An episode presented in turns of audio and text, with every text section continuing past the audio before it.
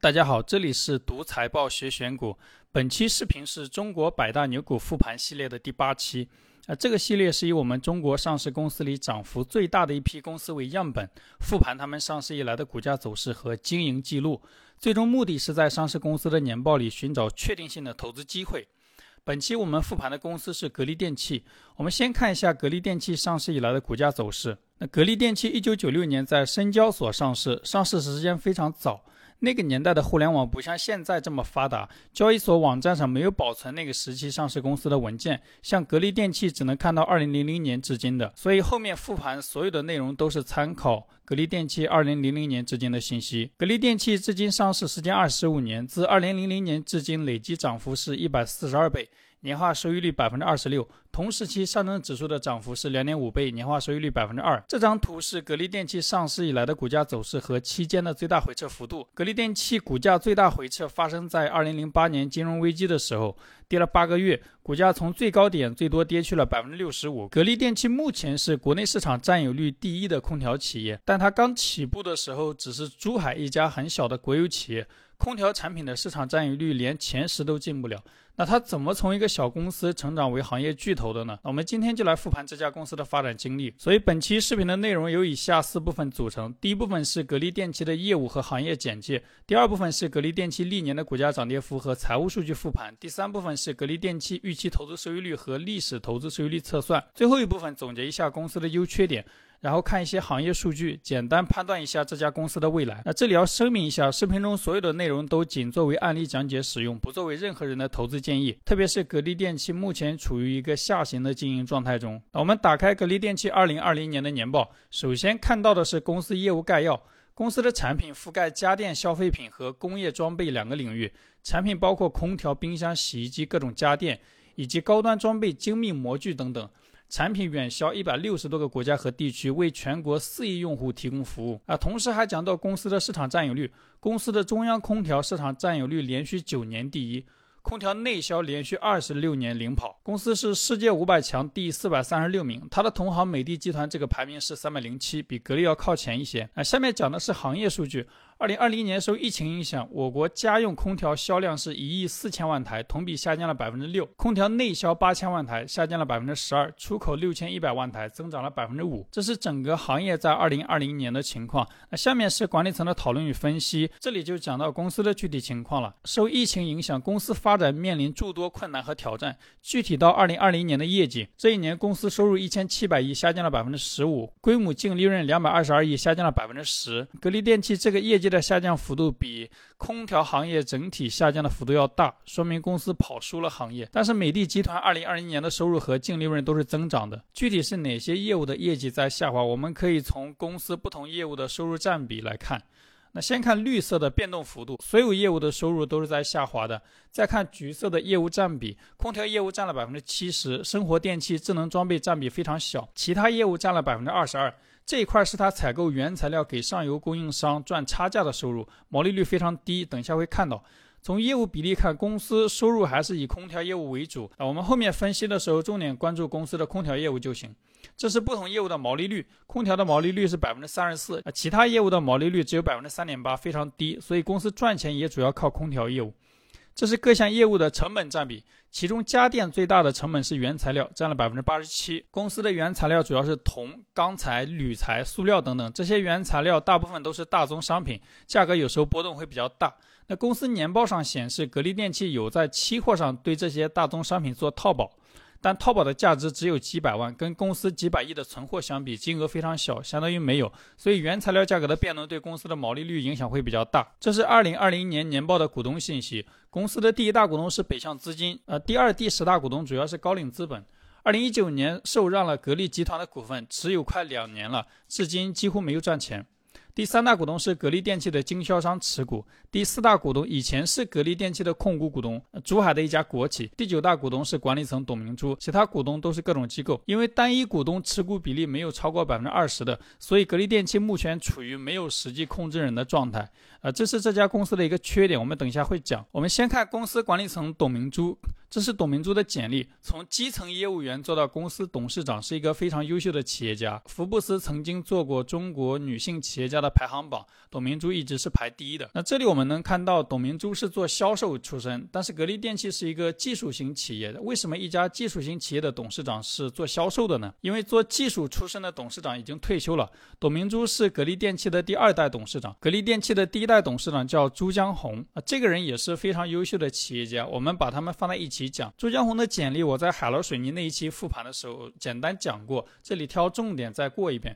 朱江洪一九四五年出生于珠海，一九七零年毕业于现在的华南理工大学机械系。毕业后，因为家庭成分的原因，被分配到广西一个很小的国企。他从最基层技术员做起，一直做到厂长，花了十几年时间，把一个亏损的国企不但扭亏为盈，还成了当地的纳税大户。那一九八四年，他有机会回到故乡珠海工作，又接手了当地的一个亏钱的国企，叫冠雄塑胶厂。这个厂一年亏一两百万，发工资都没钱，员工只能倒卖香烟赚钱。啊，这一点跟茅台刚开始的时候很像。茅台最早卖酒也不赚钱，员工只能养猪养鸡搞养殖赚钱。那朱江洪接手了这个厂之后，一边提升技术，一边找客户。第二年这个厂就扭亏为盈，第三年做到了利润四百万。他经营企业的能力非常优秀，他除了重视并且擅长技术，还是一个业务专家。他有很多找客户的点子。他的自传里讲过很多故事，我会把他自传的书名放在本期视频的最后。朱江洪接手的这个冠雄塑料厂业务越做越好，然后开始给很多空调企业供货。这时候他的大股东不乐意了，他的大股东是珠海的一家国企，这个国企下面有很多子公司，有一个子公司是做空调的，那这家子公司空调生意做得不好。那就怪朱江洪给其他空调企业做零部件，于是强行让他停止做空调零部件的业务。呃，这里能看到朱江洪虽然是个非常优秀的企业家，但他只是个打工人，并没有公司的控制权。那后来做空调业务的子公司越做越差，朱江洪的模具厂呢也越做越好，大股东就顺带也让他管空调业务。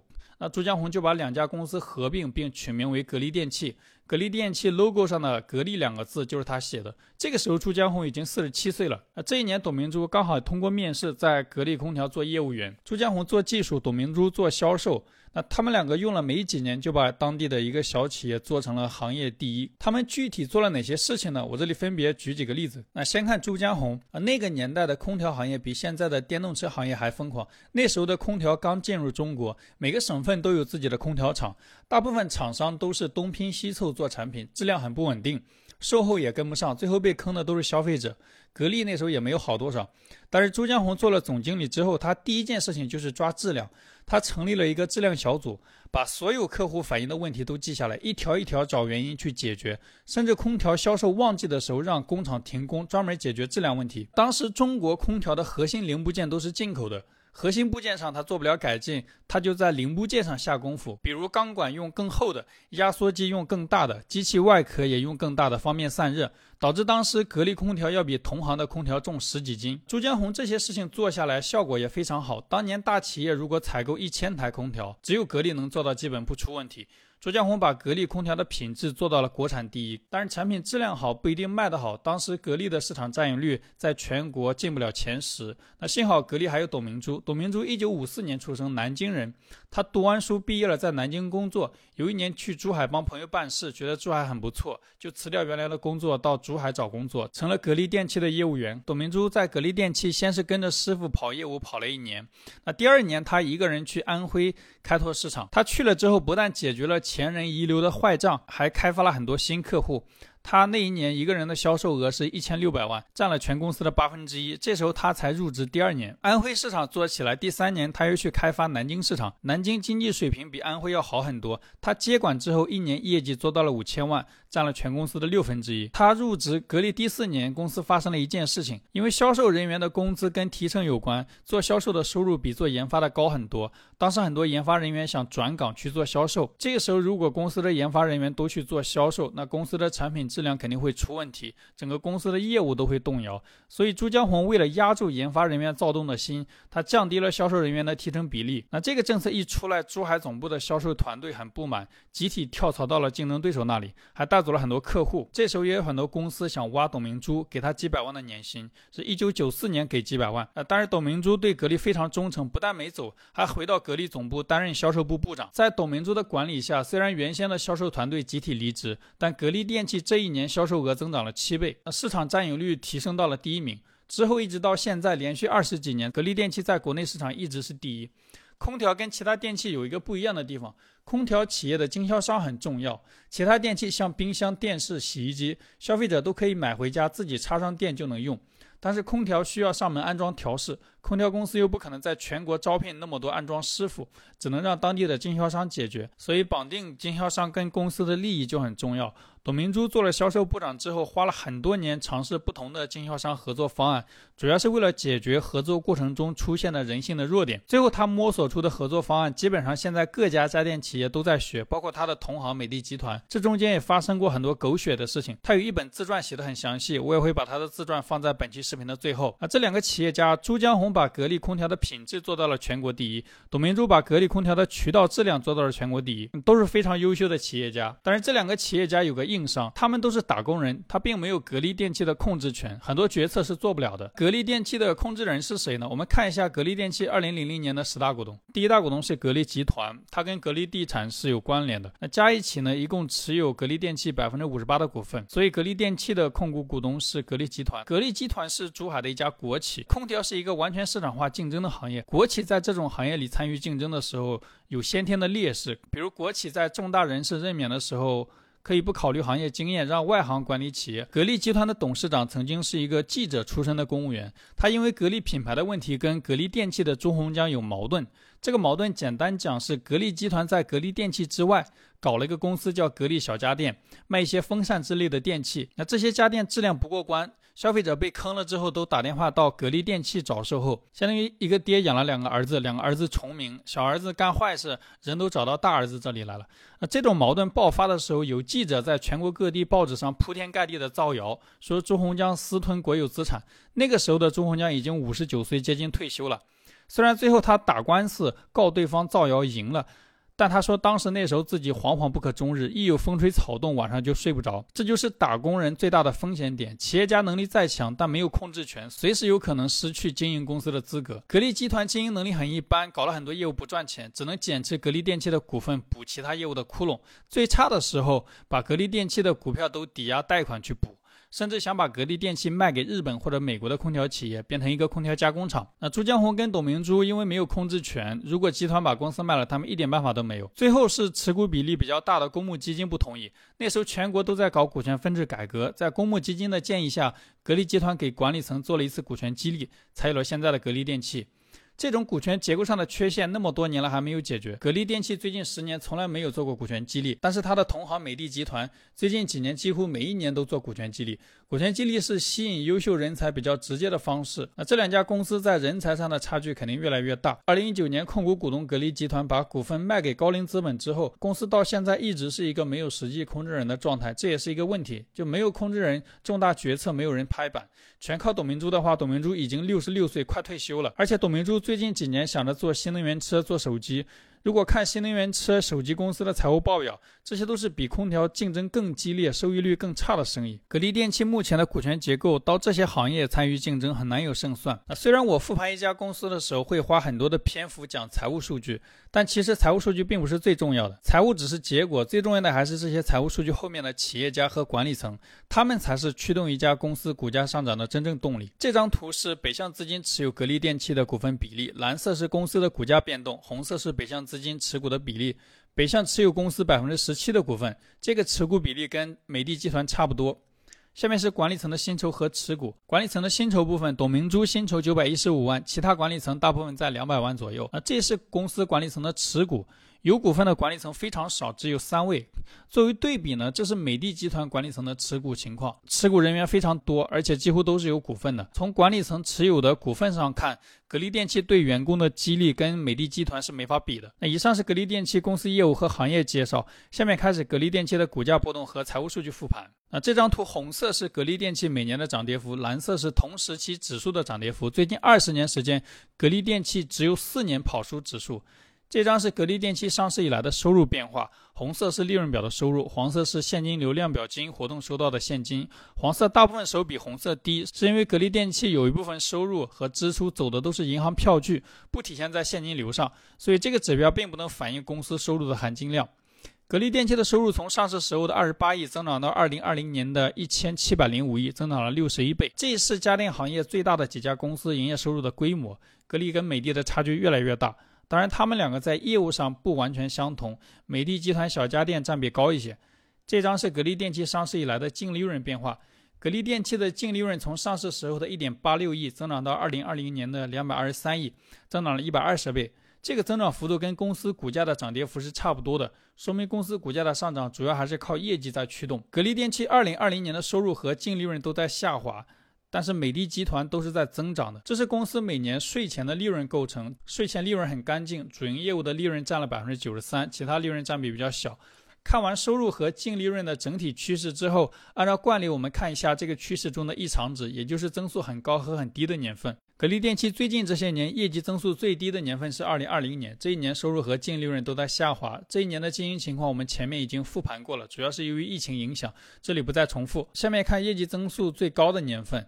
业绩增速最高的年份是二零一七年，这一年收入增长了百分之三十六，净利润增长了百分之四十五。我们看一下这一年发生了什么。打开格力电器二零一七年年报的管理层讨论与分析部分，这里讲到连续一年多的房地产市场火爆，刺激了国内空调市场高速增长。这一年中国家用空调内销同比增长了百分之四十六，这个行业增速是比格力电器的收入增速高的，说明格力电器这一年没有跑赢大盘。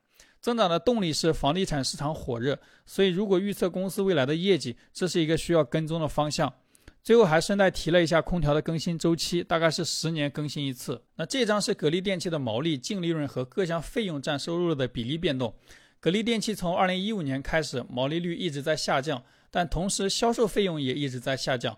格力电器为了控制经销商，有一个销售返利的政策。这个政策简单讲就是产品卖给经销商的时候价格更高，之后又会在一定销售周期后把一部分利润返还给经销商。那这个政策会导致格力电器的毛利率高，销售费用率高，所以格力电器的毛利率变化不能反映公司生意的难易程度，也不方便跟同行公司对比。啊，有些人单看毛利率就认为格力电器比美的集团生意好做，这个是有问题的。格力电器最近几年毛利率和净利润率的下降都不是好事。是董明珠在股东大会上解释过，是因为毛利率低的新业务占比比较高导致的。这张是公司的资产结构，资产占比最大的是黄色的货币资金，占比超过一半，其次是最上面深蓝色的其他资产。我看了一下报表附注，主要是理财和股权投资。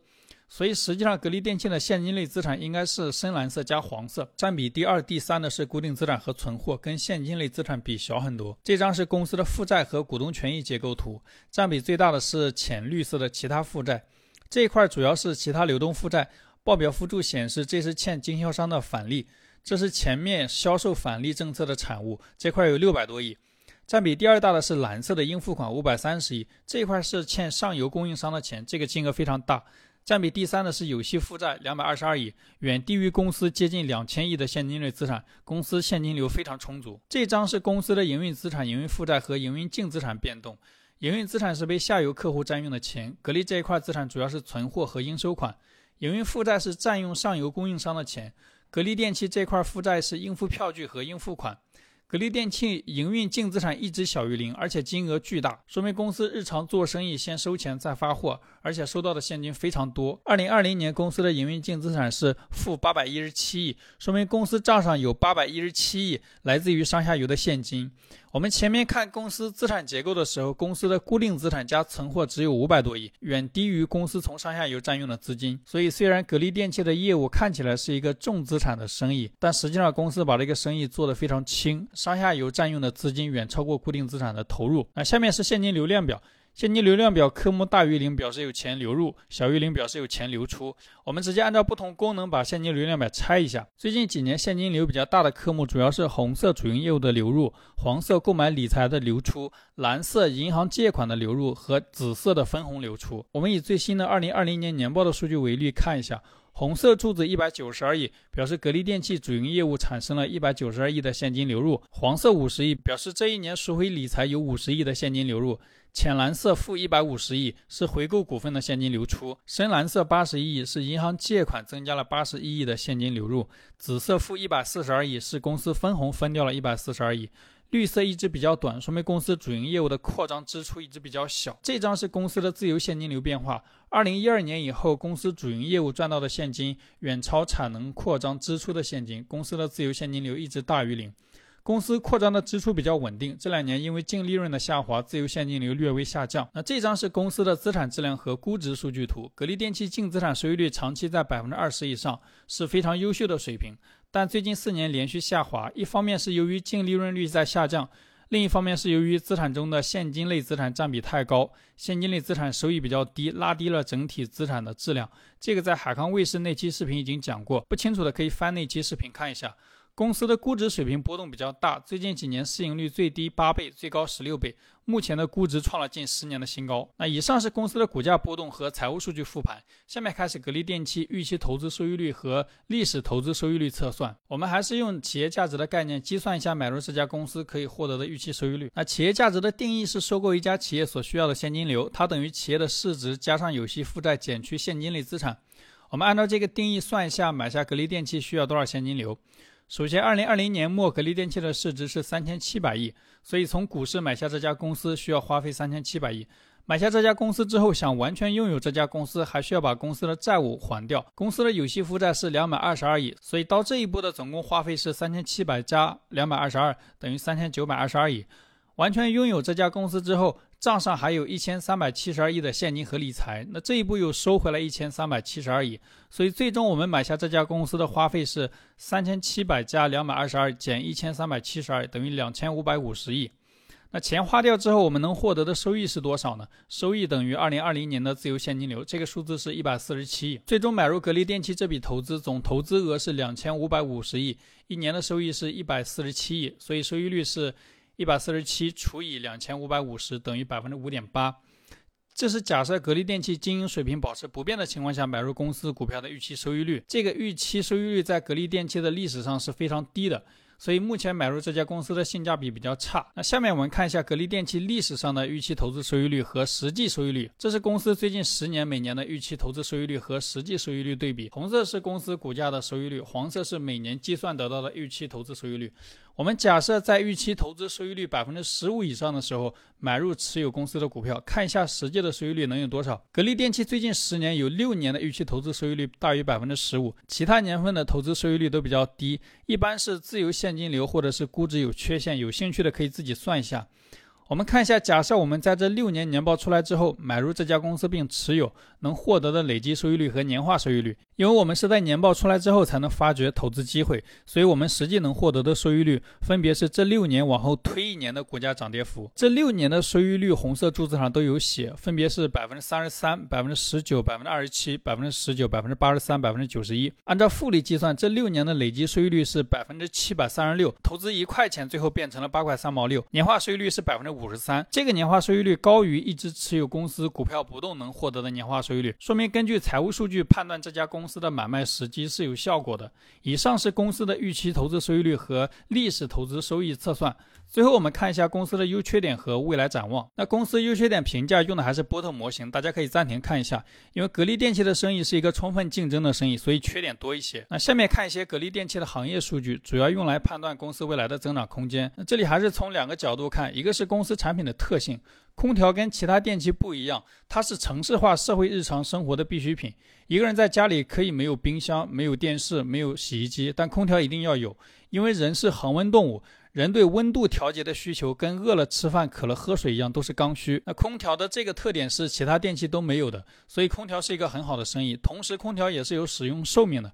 我们在前面看年报的时候，公司有披露过空调的更换周期大概是十年，所以空调也是一个有存量市场的生意。那这是日本大金空调的股价走势。虽然日本人口和经济增速都很低，但空调的需求量还在增长。日本每百户拥有三百台空调，中国目前是每百户拥有一百台空调，所以中国整个空调市场还是有增长空间的。日本大金公司最近十年股价涨了七八倍，市盈率四十倍很高，但它的资产质量比较差，净资产收益率只有百分之十。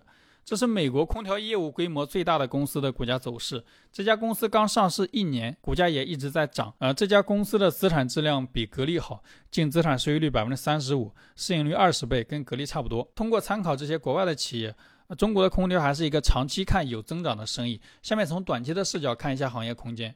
这是美的集团今年做的股权激励，股权激励的考核内容是净利润的增长，但要求的增速非常低，每年不到百分之十。我们上期复盘东方雨虹的时候，考核的业绩增速是百分之二十五。美的作为市场占有率跟格力差不多的空调企业，它对未来增速的期望值比较低，说明短期行业增长空间有限。以上是我们搜集到的信息。最后我们看一下格力电器管理层对未来的判断，在二零二零年的年报里，公司的发展计划没有披露具体的业绩目标。它年报里提示了一个风险，今年出现了，在未来发展面临的风险。这里管理层讲到，公司的原材料是钢材、铜材、铝材和塑料等。如果这些原材料价格波动大，会对公司的经营业绩有影响。那今年很多大宗商品价格确实都在涨，呃，公司发布的一季度业绩毛利率还没有回到疫情前的水平，可能是由于这个的影响。这是综合以上得到公司生意的优缺点。整体上，公司生意长期看是个好生意，但短期不乐观。啊，这是格力电器两位董事长的自传，有兴趣的可以去看一下。呃，这是本期视频用到的财务卡片，有兴趣的可以关注同名公众号“读财报学选股”，免费获取这些资料。好了，以上是本期视频的所有内容。再次重申一遍，视频中所有的内容都仅作为案例讲解使用，不作为任何人的投资建议。欢迎评论或者私信你关注的公司，我来复盘。希望本期视频对你的投资有启发，感谢观看。